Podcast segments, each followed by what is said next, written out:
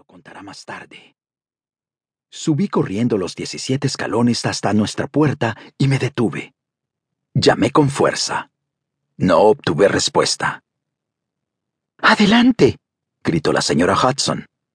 Entre. Abrí la puerta de golpe.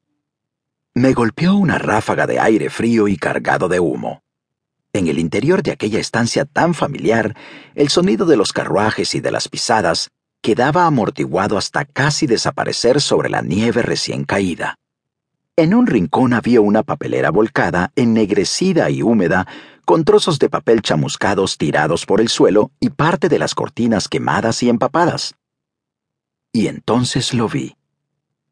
Con el pelo revuelto y la cara cenicienta por la falta de sueño y de comida, sinceramente parecía estar a las puertas de la muerte. Yacía tiritando en el sofá, ataviado con una bata andrajosa de color morado. Tenía una vieja manta roja enredada en los pies y con un movimiento rápido tiró de ella para taparse la cara. El fuego, junto con el humo rancio del tabaco, había inundado el estudio con un fuerte aroma acre. Una ráfaga de aire gélido se coló por una ventana abierta. Me acerqué a ella y la cerré mientras tosía a causa del aire fétido. Holmes no se había movido. A juzgar por su actitud y por su aliento entrecortado, supe de inmediato que había tomado algo, algún estupefaciente o estimulante. Sentí un torrente de ira que me invadía, pero fue sustituido por la culpa. Con mi felicidad de recién casado, hacía semanas que no veía a mi amigo o hablaba con él. De hecho, hacía poco Holmes había sugerido que fuésemos juntos a un concierto, pero, además de con mi vida social de casado, yo había estado ocupado con un paciente muy enfermo y se me había olvidado contestar. Bueno, Holmes, comencé. El incendio. Háblame de ello. No hubo respuesta. Según tengo entendido, has estado encarcelado recientemente. ¿Por qué motivo? ¿Por qué no me avisaste? Nada. Holmes, insisto en que me digas qué está pasando. Aunque ahora esté casado, sabes que puedes recurrir a mí cuando suceda algo que... Eh, cuando... si alguna vez... Me quedé sin palabras. Silencio. Me invadió un profundo malestar. Me quité el gabán y lo dejé colgado en el sitio de siempre junto al suyo. Regresé junto a él y me quedé de pie a su lado. Tengo que saber qué ha pasado con el fuego, anuncié con calma. Un brazo delgado emergió de debajo de la manta raída y se agitó vagamente.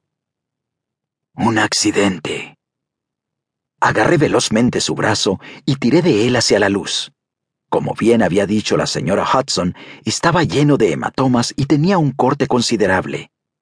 En el lado transversal podía verse algo más alarmante, las evidentes marcas de las agujas. Cocaína. Maldita sea, Holmes. Deja que te examine. ¿Qué diablo sucedió en prisión? ¿Y por qué acabaste allí? Apartó el brazo con una fuerza sorprendente y se acurrucó bajo la manta. Silencio. Por favor, Watson, dijo al fin. Estoy bien. Vete. Yo me detuve. Aquello iba mucho más allá del ocasional estado anímico depresivo que había presenciado en el pasado me tenía preocupado. Me senté en el sillón situado frente al sofá y me dispuse a esperar. A medida que sonaba el reloj situado sobre la repisa de la chimenea y los minutos fueron convirtiéndose en una hora, mi preocupación fue en aumento. Tiempo después, la señora Hudson entró con unos sándwiches que él ignoró. Cuando la mujer se entretuvo en la habitación para recoger el agua que habían dejado los bomberos, Holmes le gritó que se marchara. Salí con ella al rellano y cerré la puerta a mis espaldas. ¿Por qué ha estado en prisión? le pregunté. No lo sé, doctor, respondió ella. Algo relacionado con Jack el Destripador.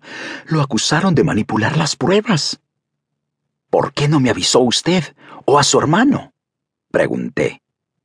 En aquella época yo apenas sabía nada de la influencia considerable que ejercía Mycroft el hermano mayor de Holmes, sobre los asuntos gubernamentales, pero me daba la impresión de que podría haberle ofrecido